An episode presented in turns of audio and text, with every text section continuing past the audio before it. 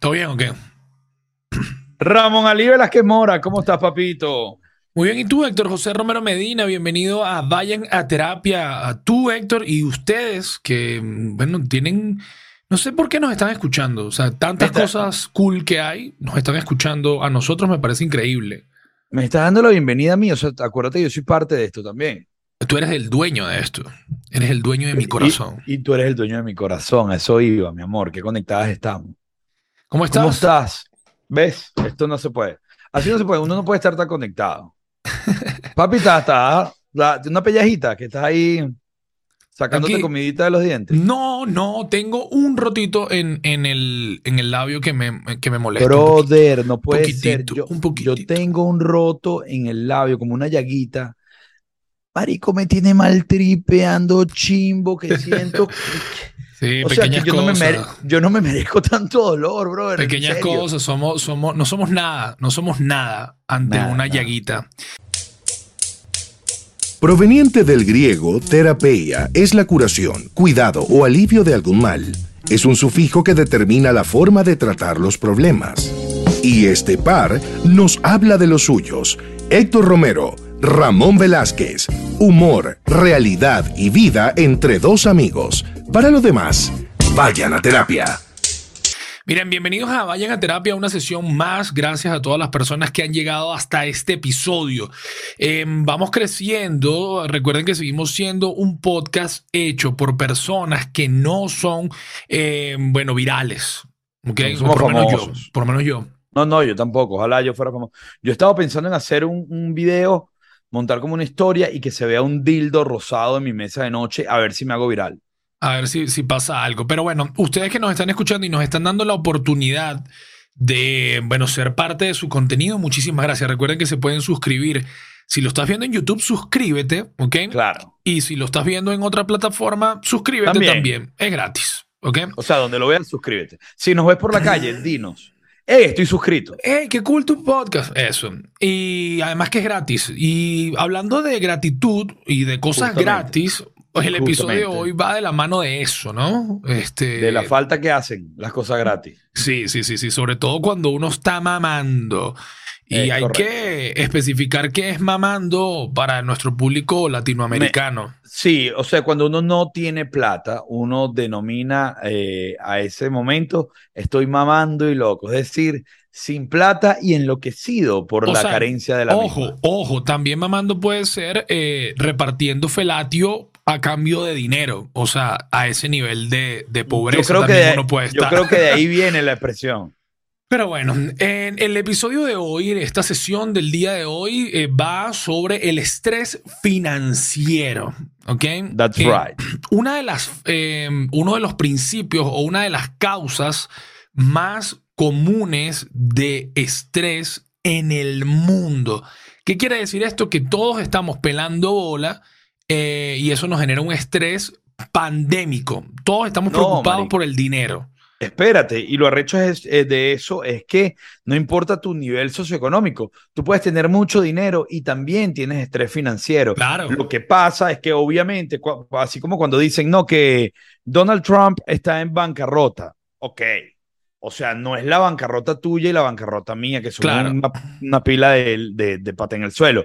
Es una bancarrota en la que, bueno, nada más le quedan tres helicópteros, seis aviones y cuatro propiedades de millones de dólares. Yo he estado para a veces él es donde no hay ni bancarrota. banca, ni banca. O sea, no hay banca rota, no hay, no hay ni la banca. rota. Yo lo que estoy es rota. En una banca. Yo lo que estoy es rota en una banca llorando. Este, es pero lo que bueno, provoca. Sí, sin duda. Si nosotros nos vamos como al, al, al concepto que lo voy a leer, ¿qué es específicamente el estrés financiero? Es lo siguiente. Se produce como consecuencia de los problemas económicos que generan ansiedad y producen sensación de vulnerabilidad o escasez.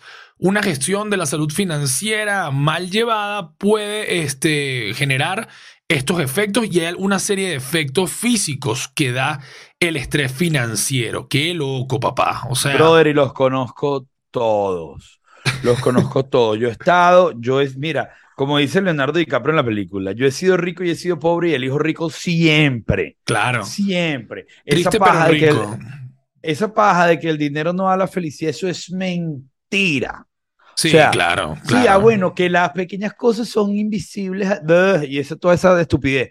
Brother, si uno está, uno, el hombre, sobre todo, y voy a ser un poco machista aquí, como siempre en este podcast, Sí, claro. eh, eh, uno, el hombre, sin plata, sin dinero, pierde desde la, el poder de tomar una decisión hasta el centimetraje de su miembro. Hasta el poder de una disminuye. erección, hasta el poder de una erección se puede ver eh, afectado por el Por- saldo que por- tú tengas en la cuenta. Claro, hermano, porque es muy arrecho, porque lamentablemente estamos criados en una, al menos los que estamos en Venezuela. Yo soy ultra progre, a mí me encantaría estar en Madrid y que la gente me diga, no, eh, que me digan, pues venga, tío, que pagamos entre las dos. ¿Qué?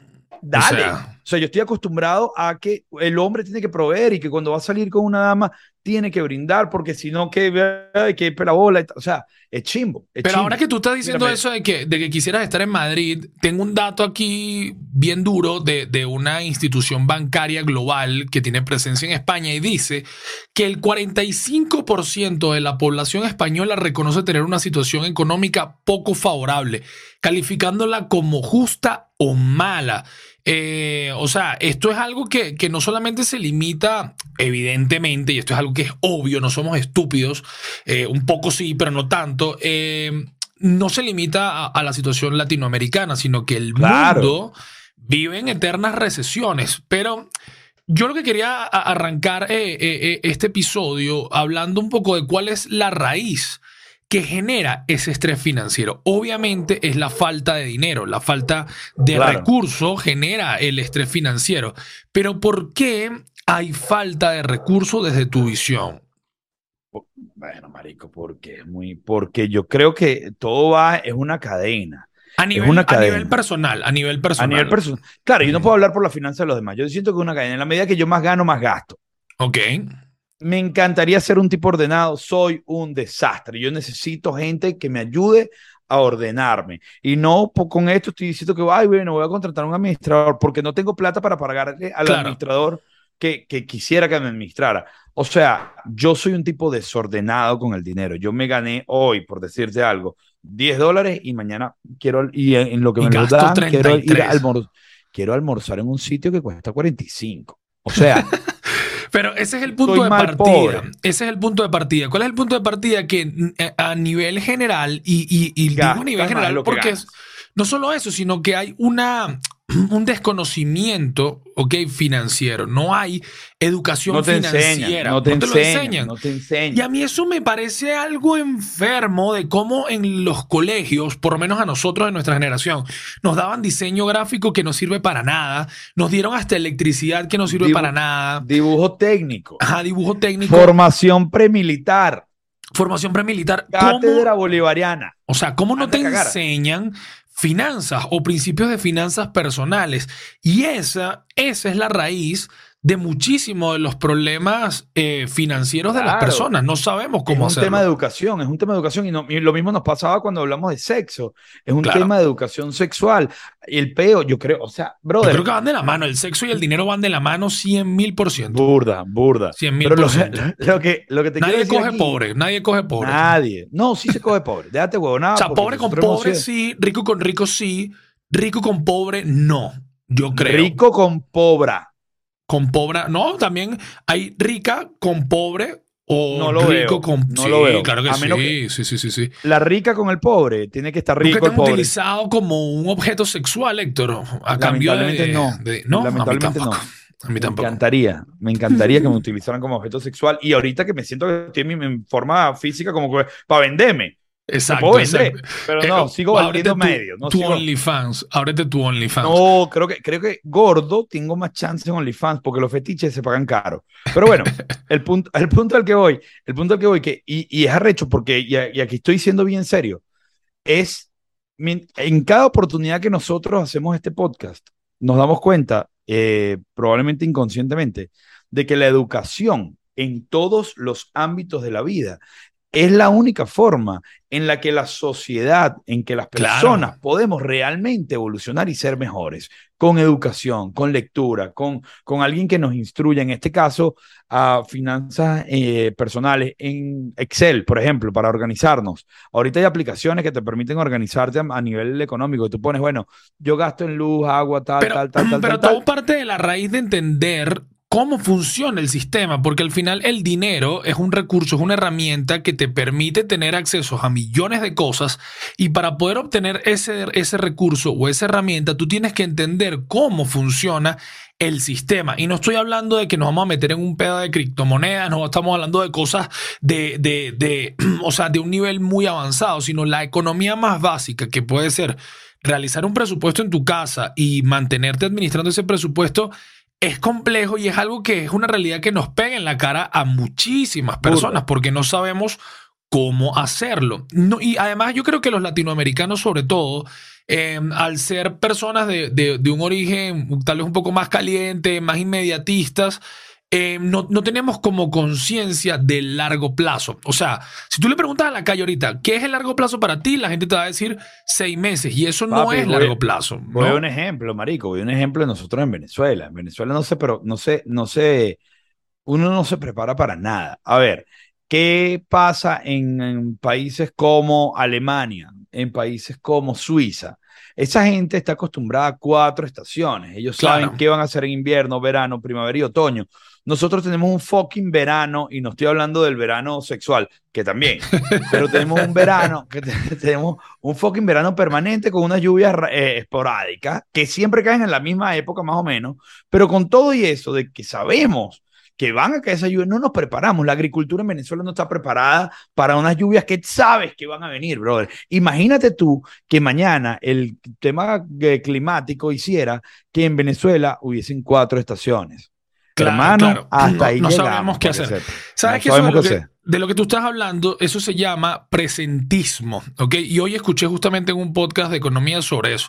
El presentismo, lo voy a leer, básicamente es, dentro de la filosofía del tiempo, el llamado presentismo es la creencia de que únicamente existe el presente. Exacto. Mientras que el futuro y el pasado... proyección son irreales, o sea, ni, y ni siquiera el pasado, o sea, tú estás diciendo, y, es muy real y es muy latinoamericanos creer que lo que estamos viviendo en este momento es lo único que existe, es lo único que ha existido y es lo único que existirá.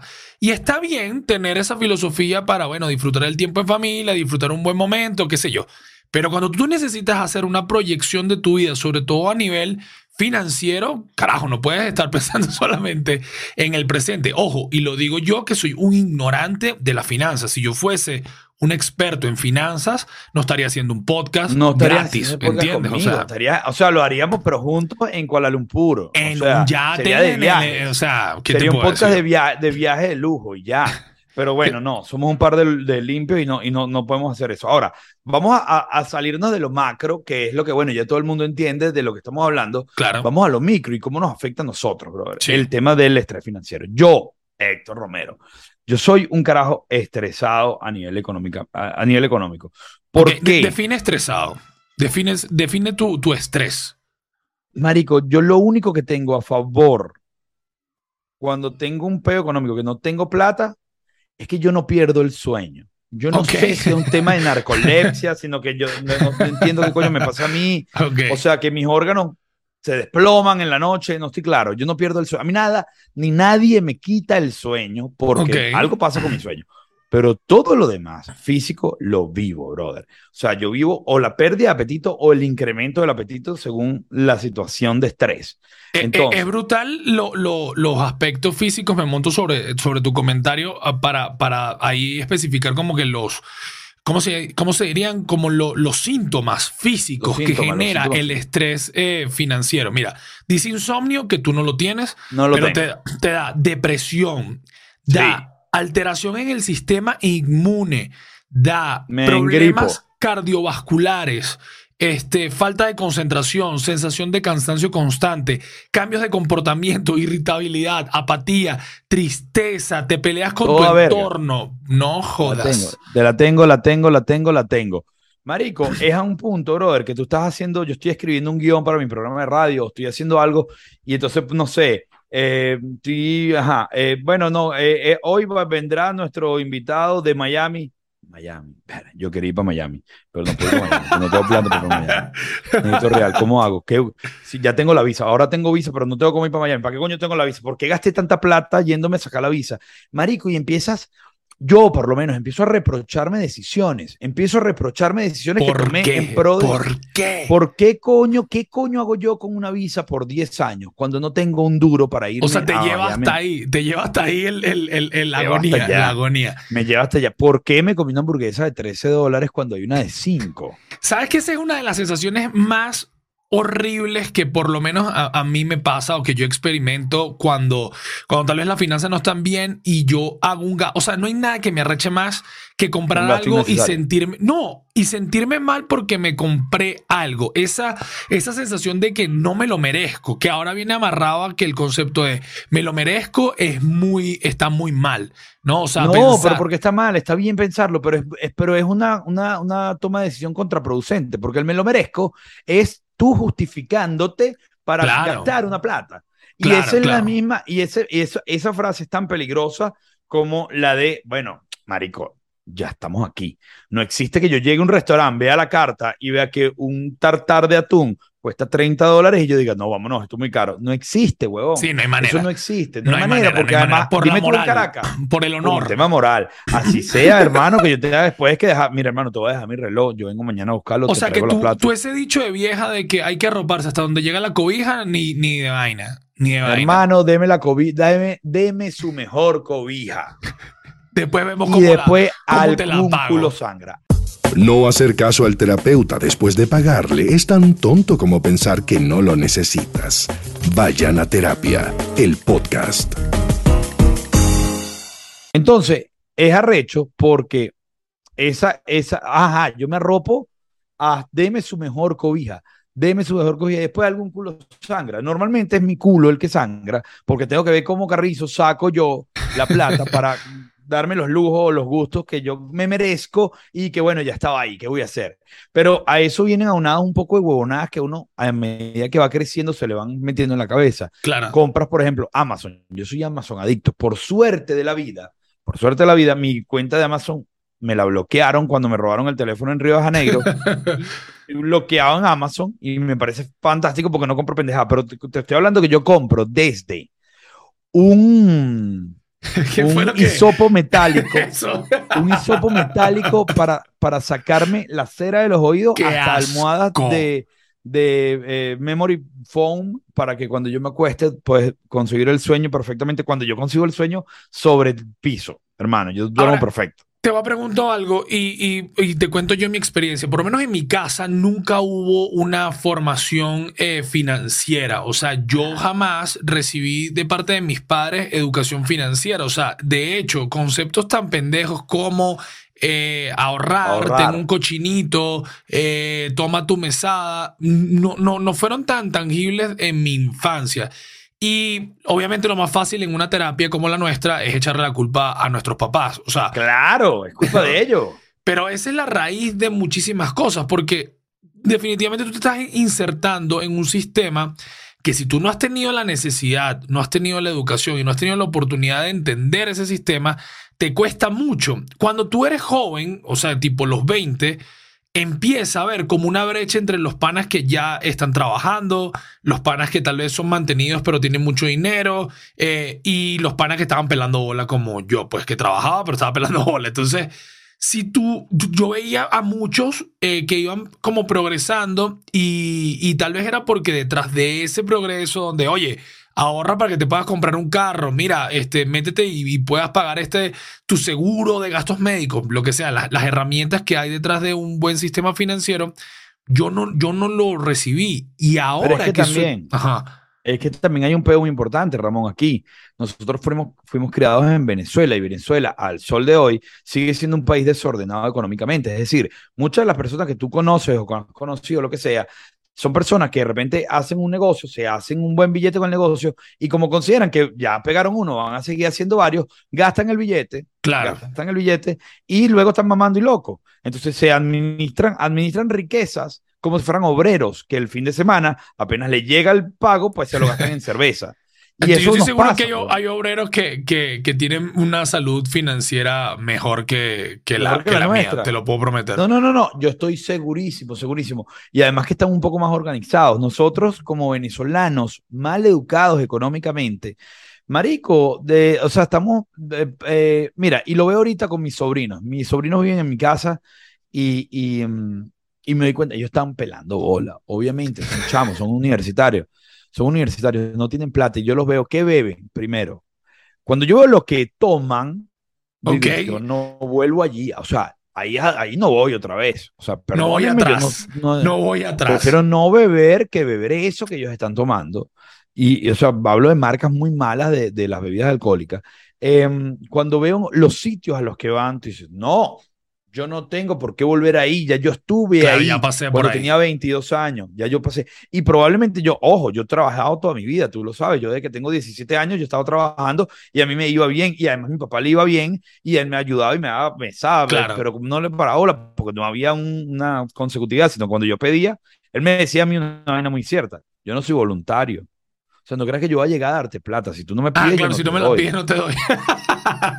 está, está, buena, está buena esa técnica. Si no, muestre, eh, si no muestra la necesidad, no, no, te, no te voy a dar. Pero sabes, que, sabes que hay algo que, que, es interesante y lo decías tú al principio, que al final el estrés financiero es algo que se ve reflejado en la gente que no tiene dinero, ¿ok? Y la gente que probablemente sí tenga dinero. O sea, el estrés financiero es una enfermedad real y, definitivamente va muy ligado a la percepción que uno tiene del dinero. Hace, hace unos días yo estaba hablando con un amigo que le va muy bien, o sea, es un pana que le va muy bien económicamente y yo estoy hablando con él y ¿cómo está? Y estoy sumamente preocupado porque por el dinero y tal y el futuro. Y yo le digo, mierda, si, tú, si estás preocupado tú, o sea, imagínate cómo, o sea, imagínate qué, hago yo, ¿no? O sea, que, ¿a dónde me amarro? Este, y, y es eso, porque al final es un tema de la percepción. Y, y, la percepción de la realidad que tú estás viviendo versus, bueno, ese, ese fondo infinito de, de dinero que uno desearía tener. Ahora, yo creo... Y un tema de prioridades también, Ramón. O sea, hay un momento en que tú vas desarrollando prioridades. Tú no tienes las mismas prioridades que yo. Tú tienes dos hijos, weón. Esas son tus prioridades. Entonces tú tienes que tener en tu estructura económica, que gracias a Dios te fuiste a México y en México la desarrollaste, tú tienes que tener en tu estructura económica, uno, el colegio de los chamos. Dos, las, o al revés, la salud de los la casa. Dos, la casa, el colegio, la comida. o sea. Papi, tus lujos pasan a ser el decimoctava prioridad, huevón. Y yo soy un imbécil. Y ahí cuando tú dices, me lo merezco. No, y yo soy un imbécil porque yo, teniendo muchas veces, claro, ese presupuesto, yo eh, me, me, desequilibro, te me desequilibro. Te sale, te sale bueno, porque no he madurado, no he madurado. Porque te lo mereces. Porque me lo merezco. Giro Fontana, que es un grandísimo amigo de nosotros, me tiene jodido con esa frase, porque siempre que yo entro en duda de, hacer un gasto, de comprarme algo para mí. Papi, tú te lo mereces, tú te, lo mereces. No le preguntes a Giro, huevón. Sí, es, lo, que, es lo que he hecho, es lo que he hecho. Más nunca le he vuelto a hablar. Es que el peo está en que no se lo puedes preguntar a tus panas, porque tus panas están así. Te van a apoyar. Marico, dale, vale, qué coño, échale bola, ¿qué vas a hacer? Dale, vale. Imagínate tú le preguntes a nuestro querido amigo el doctor Tamayo. Claro, claro. Eh, él te va a decir que sí, mira, teacher. Tú puedes, ahí. tú puedes con eso, sí, ¿no? Salgo con lo sangra. Pero nosotros, nosotros tenemos que, así como la gente eh, tiene que tener un amigo eh, abogado, como es nuestro amigo del doctor Tamayo, un amigo médico, un amigo mecánico, definitivamente uno tiene que tener un amigo que te brinde consejos y eh, recomendaciones y estructuras financieras, ¿ok? Yo en Venezuela no lo tenía, pero aquí en México sí tuve la oportunidad de desarrollar una amistad con un pana que además fue mi jefe, es mexicano, pero principalmente lo que es es un especialista financiero. Y yo hoy, casualmente, este, lo invité al podcast para que nos diera eh, algunos consejos sobre cómo, bueno, reducir el estrés financiero y cómo podemos de alguna u otra manera atacar este problemita de raíz. Entonces ahí les presento a César Rodríguez, quien es especialista financiero, este trabaja en Prudential, tiene una, un corretaje de seguros acá en México, etcétera. Bien interesante todos los, los tips que, que César nos va a dar a continuación. Así que escuchemos a ver qué tal. Vayan a terapia. Hola Ramón, buenas tardes. Muchas gracias por, por, el tiempo y por el espacio. Con mucho gusto platicamos un poquito de, finanzas personales. Em, primero, los cinco tips que yo te daría de finanzas personales. El primero de ellos es hacer un presupuesto. Sé que todo el mundo lo tiene así de claro, todo el mundo se lo dicen y que tiene que hacer un presupuesto de tus ingresos y tus gastos, aunque la realidad es que el reto no está en hacerlo, sino en respetarlo. Nosotros en lo que hemos visto en nuestra asesoría es que la mayoría de la gente en distintos puntos del año intenta hacer un presupuesto, pero termina no ejecutándolo, no respetándolo o, o dejándolo al olvido y no tenerlo actualizado. Entonces, hoy en día es muy fácil acceder a distintos puntos o a distintos este, eh, templates o distintos em, hojas Excel donde ya vienen prediseñadas donde tú puedes hacer tu presupuesto para entender en qué estás gastando, entender cuánto estás ingresando y un concepto que también es muy importante son los momentos, ¿no? No es lo mismo ingresar todo el mes semestral, perdón, semanalmente, quincenalmente, mensualmente y cómo están distribuidos este flujo de dinero con respecto a tus gastos. El segundo consejo que también tendría que, recomendar es entender los tipos de ahorro. Como todo, como todo mundo sabe, es importante ahorrar. Lo que no todo el mundo sabe o no todo el mundo considera es que existen diferentes tipos de ahorro. Yo diría que muy sencillo podríamos simplificar en tres tipos de ahorro. El primero es el ahorro a corto plazo, el segundo es el ahorro a mediano plazo y el tercero es el ahorro a largo plazo. ¿Qué diferencias veo entre uno y otro? En el corto plazo, básicamente es un ahorro que, debes que debe de estar líquido, es decir, que tengas acceso a él eh, de alguna u otra forma en, una, en, algún, en alguna aplicación, en alguna, en, alguna cuenta de banco, pero que lo importante es que tengas acceso a ese dinero. El segundo ahorro, a mediano plazo, la característica más importante que, encuentro yo es que sea un ahorro es un ahorro al que ya sabes a qué se lo vas a destinar. Es decir, quiero ahorrar para una eh, para irme de viaje con mi pareja, quiero ahorrar para comprar un coche, quiero ahorrar para el enganche de una casa, etcétera, ¿no? Que ya hay un fin y un tiempo finito en la mente. Y el tercer tipo de ahorro es el ahorro a largo plazo, donde tú estás acumulando un patrimonio y lo que quieres es simplemente construir y crear, pero no sabes para qué lo vas a usar, si lo vas a usar a los 65, a los 70, a los 80 o nunca lo vas a usar y lo vas a terminar heredando en el mejor de los casos, ¿no? Entonces, este, tener la claridad de los tipos de ahorro diferentes es, ayuda mucho porque hay veces que, la gente ahorra, pero luego como, como ya trae, eh, hace el esfuerzo de ahorrar, pero como ya trae en la mente un gasto, pues vuelve a empezar de cero otra vez porque no considera la parte del ahorro a largo plazo. El siguiente punto importante en finanzas personales para mí es entender los tipos de deuda que hay. Y los tipos de deuda pueden ir desde, desde meses sin intereses, que las deudas que son, digamos, gratis o se podría considerar gratis, hasta también deudas mucho más complejas como, como una hipoteca, como tarjetas de crédito.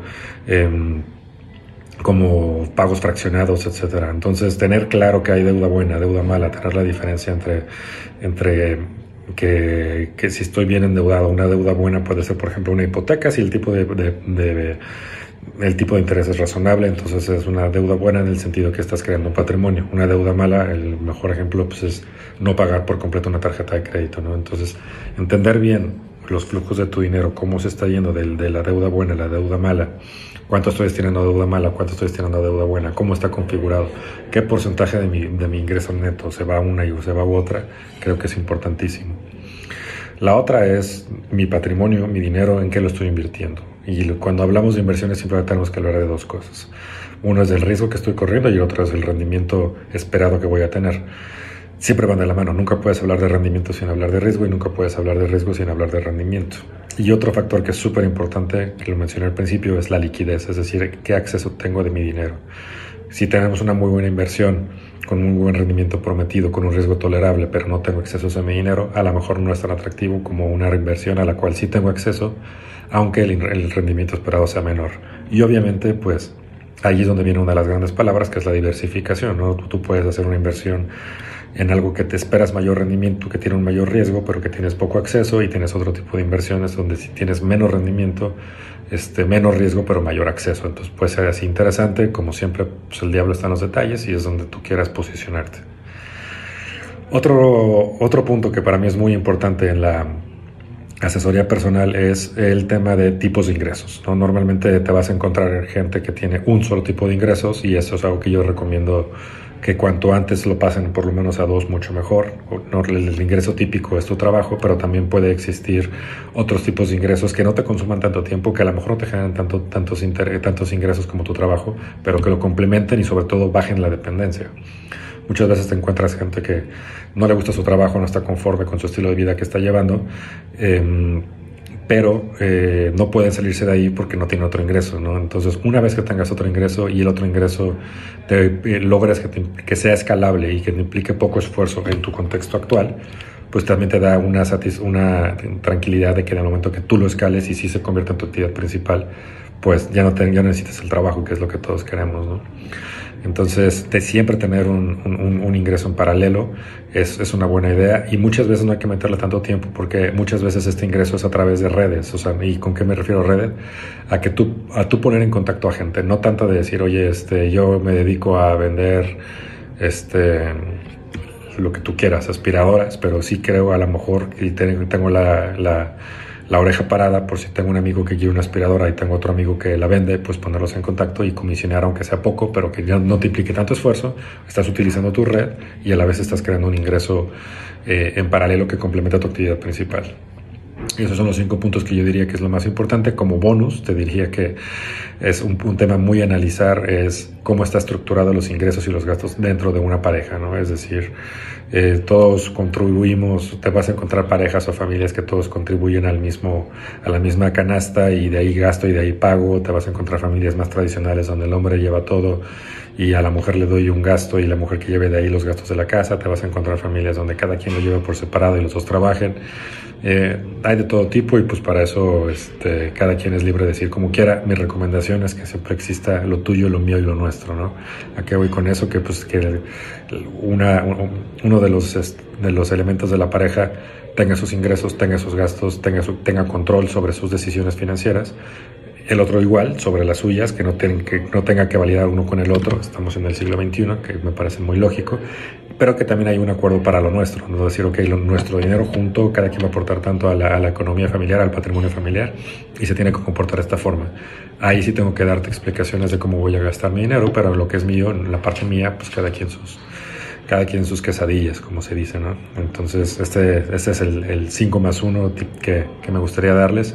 Obviamente hay que profundizar en cada uno, hay que llevarlo a, a, a caso por caso y sobre todo a una buena ejecución. Muchas gracias y te mando un saludo. Bueno, ahí está. O sea, César lo dice claramente y que creo que es, yo creo que es como un paso principal, sin duda, el tema de ingreso versus egreso. O sea, claro. cuánto gasto y cuánto gano. O sea, yo siempre había dicho que hay que preocuparse no por cuánto gastas, sino por cuánto ganas hasta que te das cuenta que estás gastando más de lo que ganas. Pero bueno, Marico, eso lo que te impulsa es a trabajar y a trabajar más, que no siempre trabajar mucho significa ganar mucho. Claro, claro. Y, hay una vaina importante para la audiencia joven, que yo creo que tienen que saberlo. Eh, y es una vaina que yo sigo creyendo hoy, y es que si tú trabajas, puedo estar equivocado, ojo, pero si tú trabajas únicamente por dinero, claro. El dinero es lo último que va a llegar. Sí. O sea, y no vas a ser feliz. Yo trabajo porque las cosas me gustan y por mi felicidad. Si hay un trabajo. Y eso es complicadísimo, Héctor. O complicado súper complicado. complicadísimo porque lo que te gusta. No, yo soy bibliotecólogo. Brother, usted va a pelar bola para siempre. para siempre. Entonces tiene, ok, esa es tu pasión. Agarra el turno de la madrugada, huevón, en la biblioteca municipal y en el día, hermano, échele bola a otra cosa que dé plata, porque si no, no, hay vida, no hay vida, no hay vida, no hay vida. Sí. Eh, Por no hablar de mil carreras más. Claro. cosa que preocupa en las nuevas generaciones. ¿Por qué? Porque las nuevas generaciones están pendientes de TikTok, Instagram, influencer, paja. Es lo, que te, iba a decir, es lo que te iba a decir. ¿Tú crees que, que el, el, la sociedad de oversharing eh, que estamos viviendo el día de hoy, donde todo el mundo quiere ser famoso, donde todo el mundo quiere tener algo que decir, incluyéndonos a nosotros como unos estúpidos haciendo este podcast, em, eso definitivamente alimenta como una mentalidad de consumismo. O sea, lo que tú recibes el 90% en redes sociales es comprarte algo, estar a la moda con algo, eh, lo que sea. ¿Sientes que, que, que que va a haber una separación de clases muy cabrona. Yo he estado escuchando mucho eso y dicen que, que, lo que se viene es candela. O sea, la separación de clases va a ser brutal, brutal. Ojo, van a haber muchas personas exitosas que van a hacer mucha plata y que van a ayudar a mucha gente. Fino. Pero te lo pongo así. si dos carajos multitalentosos, increíbles, con voces brutales como nosotros, ya nosotros estamos viejos, por así decirlo, ya tú tienes una estructura de vida, ya tú sabes cómo vas a hacer para mantener a tu familia hoy, mañana y siempre. Yo sé cómo voy a hacer para mantenerme yo y a quien venga mi familia hoy, mañana y siempre. Pero esta gente que está en esta sociedad de, de, de ser famoso, brother, los TikTokers, ¿Qué gana un TikToker que tiene 10 millones de seguidores? Estoy hablando absolutamente en serio porque los entrevisté. Yo no sé. Los entrevisté. yo los entrevisté. Y he visto gente que obviamente se ha hecho millonario eh, eh, y, conocemos gente que tal vez ha hecho mucho dinero, e influencers, youtubers, etcétera, en, en, algún momento y lograron pegar en ese negocio. Pero el resto. Más chance tiene, más chance tiene una Jeva con un OnlyFans que un TikToker. Yo quiero hacer un OnlyFans. TikTok no monetiza, padre. TikTok no monetiza. O sea, para monetizar en TikTok, seriamente tienes que tener millardos de seguidores. Entonces, ¿cuál es el plan de los TikTokers? Que además se hacen virales porque los videos salen y pasan todo el día grabando videos. No quiero llamarlos que son estupideces porque yo no los estoy, no los, no los quiero juzgar. Pero cuando tú ves eso y dices, bueno, brother, pero también tienes que hacer plata de alguna claro, forma. Algo, tienes que, que, producir.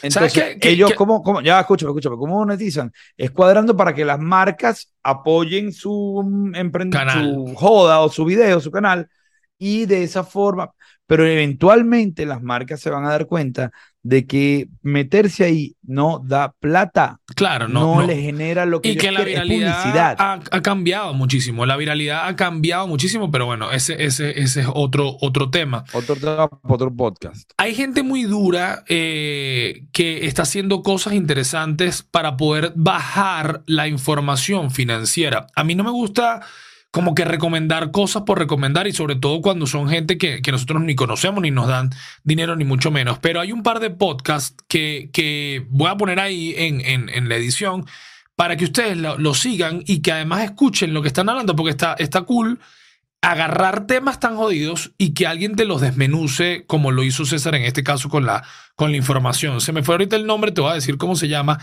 que te lo conté el otro día. Este podcast se llama Dimes y Billetes. y el que lo hace, nombre. sí, se llama Morris Dieck, es mexicano. Es un podcast que está brutal, está en Spotify y todas las redes sociales X, búsquenlo. Pero lo interesante de esto es que así como hay contenido de entretenimiento, así como hay contenido para pasar el rato, hay contenido, que al final... para que te nutre claro, claro. sabes que yo estaba viendo un contenido también eh, eh, eh, financiero de un rico. O, sea, el carajo es un rico y él te dice, mira, tú no puedes, no, no, no compres casa. Si compras casa es para alquilarla, no para vivir en la casa que compraste, porque estás perdiendo tu dinero. Tú compras una casa, la alquilas y te vas y te mudas en otro lado y vives en otro lado alquilado. Este, entre tantas vainas que ese carajo da, yo, me, yo veo todo lo que el tipo dice. Yo, ok, eso tengo que hacer, eso tengo que hacer. Después me doy cuenta. Eso no es en Venezuela. No, es real, sí, sí, sí, sí, Venezuela. Eso no y no es para todos, y no es para, todos. Y eso hay que tenerlo claro cuando tú ves vainas y e, información económica de tu realidad y de tu entorno, porque si yo digo, ah, bueno, voy a comprar una propiedad y vivir de, hermano, probablemente vas a quebrar y vas a perder las cuatro lochas que tenías comprando una propiedad. Entonces tienes que tener cuidado con las cosas que hace, porque este estrés económico, el estrés económico, el, el, no poder decir, mira, vale, déjame, quiero salir con esta muchacha, déjame invitarla a tomarse un café. Pero cuando tú le invitas a tomarse un café, tú no puedes decirle que ella pague la mitad en nuestra forma de creer. Claro. no, más, allá de eso, y estás haciendo un, detalle, un detallito, una nimiedad. O sea, al final eh, hay algo que... Y en, una Venezuela que está colmada ahora de restaurantes y de lujo y que todo el mundo quiere, o sea, el aspiracional que te da Instagram, marico, es de fin de semana en Los Roques, fin de semana en Aruba, es Miami, eh, comer en este restaurante, en este restaurante, en este restaurante. Brother, para tener ese Ahorita que tú tocas lo, lo, del aspiracional, yo iba con algo que, que es importante también. Uno no puede menospreciar la riqueza y no puedes menospreciar el generar riqueza. Porque muchas veces el camino más fácil que tomamos cuando estamos pelando bola es decir, bueno, yo soy feliz con otro tipo de cosas. Bueno, yo satisfago mi espiritualidad. Eso es mentira, porque al final el dinero es libertad y la libertad te permite hacer las cosas que tú quieras hacer. Entonces, también eh, como que enaltecer la pobreza o enaltecer esa pseudo humildad está mal. Uno tiene que entender, mira, hacer dinero es importante, em, tener libertad económica es importante y yo tengo que trabajar para encontrar ese camino. Si no Y sé, no solo- me educo. O sea, Ojo, yo sí entiendo que eh, esos esfuerzos que hacen por lo menos los padres para romantizar la peladera de bola y que están pelando bola y no tienen cómo llevar al niño para Disney y lo llevan para el parque, no sé, Bimbolandia. para Bimbolandia y le dicen tal y lo disfrutan. ¿Viste qué buen día pasamos, hijo? Y tal, qué maravilla. Y le compraron Sí, un es duro, es porque la- duro. La, cotufa de 14 es muy arrecho y es un esfuerzo que yo le aplaudo a todos los padres que Claro. lo hacen y que lo han hecho porque no es fácil, marico, porque tener dinero no es fácil y porque, y porque no tenerlo no es fácil. claro. Y es arrecho porque uno se frustra, porque uno lo ha tenido.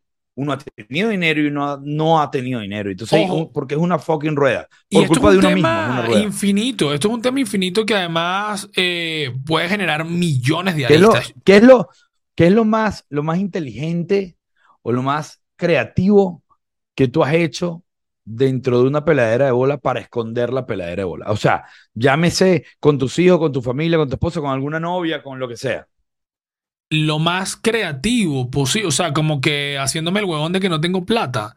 Bueno, clásica No. de joven era que, que, que te sientes mal y no quieres ir. O sea, te sientes, no, mira, me No, siento no, no, mal, no, no. puedo ir. Ok. A ver, lograste algo. O sea, Ok. es decir, por ejemplo, llevaste a Benjamín al parque, no sé, Chapultepec. Y entonces en el parque Chapultepec le- el niño fue feliz y te ahorraste el, el fin de semana que te había pedido Mira. con su amiguito del colegio. O sea, f- sí, en México sobre todo, que hay millones de espacios eh, públicos, parques gratuitos, tal, nuestra filosofía es de verdad tratar de ir a hacer cosas en la naturaleza lo más posible. Y no solamente como por evitar eh, o, o excusar la peladera de bola, sino que al final también es una, es una alternativa. forja. Es una No, alternativa. O sea, vamos al parque, el otro día nos fuimos a una montaña, tal, eh, pasas un buen rato y no tienes que gastar. O sea, y es un poco entender cómo va funcionando la dinámica, porque si tú tienes un presupuesto, hay que tratar de mantenerse dentro de ese presupuesto. Al consejo que yo iba a dar era que no dejar que el estrés financiero te amargue la existencia, ¿ok? Y es muy difícil lo que estoy diciendo, pero es una realidad. Jodido, muy jodido, pero es una realidad. Muy jodido. El dinero va y viene, el dinero va y viene, parece un cliché, pero es la realidad. Entonces, no puedes permitir que ese estrés te moldee de una forma negativa como persona, que tus hijos se tengan que aguantar amargado porque estás pelando bola, eso no es culpa de ellos, pana. O que tu esposa esté amargada porque ella está pelando bola, eso no es culpa tuya, brother. O sea, tratar de entender, bueno, estamos pasando por una situación, ¿cómo la vamos a poder resolver como cualquier otra situación? Pero. Pero, pero es importante, y esto, y esto creo que funciona para las terapias de pareja, porque eh, la peladera de bola es una de las razones eh, más comunes de separaciones, de cachos, etcétera, de todas estas vainas. Este, y yo creo que aquí, eh, cuando te dicen en la salud, en la enfermedad, en la buena y en las malas, en toda esa paja, es una vaina real. Es una Claro. vaina real. Es una Claro. vaina real. Tú tienes que estar con una persona que entienda que no todo el tiempo tú puedes estar bien y que tú entiendas que ella tampoco puede estar todo el tiempo bien y que, el- y que esa paja de que las relaciones son 50 y 50, eso es mentira.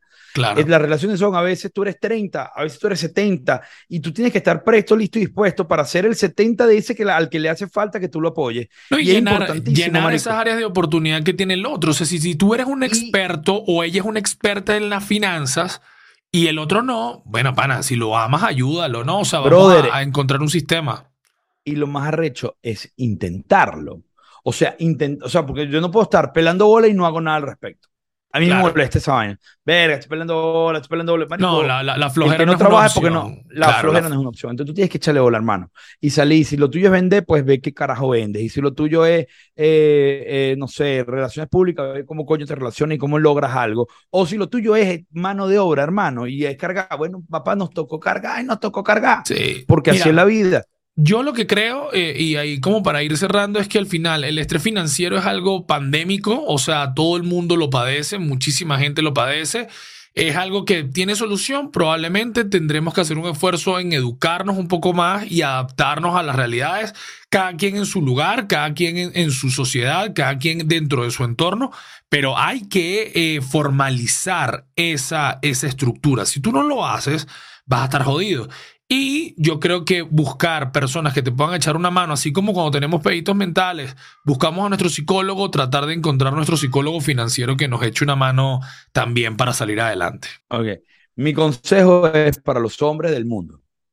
Administren sus presupuestos como cuando estábamos jóvenes y teníamos el presupuesto justo para salir con una chica. Tú no podías decir, bueno, vamos al cine, luego vamos a comer, nos tomamos algo y después vas para el hotel. No, no, no, no. Lo del hotel tienes que tenerlo guardado. Llama eso la plata del seguro de lo que tú quieras, de lo, de lo más importante. Tienes que tenerlo guardado porque si las tres cosas previas van bien, no pasa, ay, sí, bueno, chévere, la llevé a comer, la llevé a bailar, la llevé, y cuando te toca la chamba buena, no tienes plata. Eso no, no puede pasarte. Entonces, administrate como en aquel momento que lograste con, vamos a poner un número, Muy 100 poco. dólares, muy poca plata, lograste todo lo que tú querías. Simplemente ve al pasado. Olvídate de tu, de tu holgadez y de la opulencia que has podido vivir. Recuerda administrarte siempre como, eh, o sea, como, Como decía una noche, Carlos Andrés una Pérez, noche de sexo, como una noche de sexo. como una noche de sexo, pero como decía Carlos Andrés Pérez, y cuando tengas real, maneja la, la riqueza con criterio de escasez y siempre vas a tener plata. Sin pichirrear. Gracias. Sin pichirrear. Gracias por escucharnos, gracias por seguirnos. Recomienden si les gusta el podcast, no pasa nada. O sea, lo montan en sus redes sociales y, y- y hacen que Son más gente nos 24 horas. escuche. Son 24 horas de una historia que después la pierden ya. Ya No se está. preocupen por eso. Los queremos mucho. Vayan a terapia. Vayan a Hasta terapia. Chao. Roland, te quiero. Bye. I love you. Bye. Lo difícil de ponerse en los zapatos de otro es que no siempre son de la misma talla. Vayan a terapia, el podcast.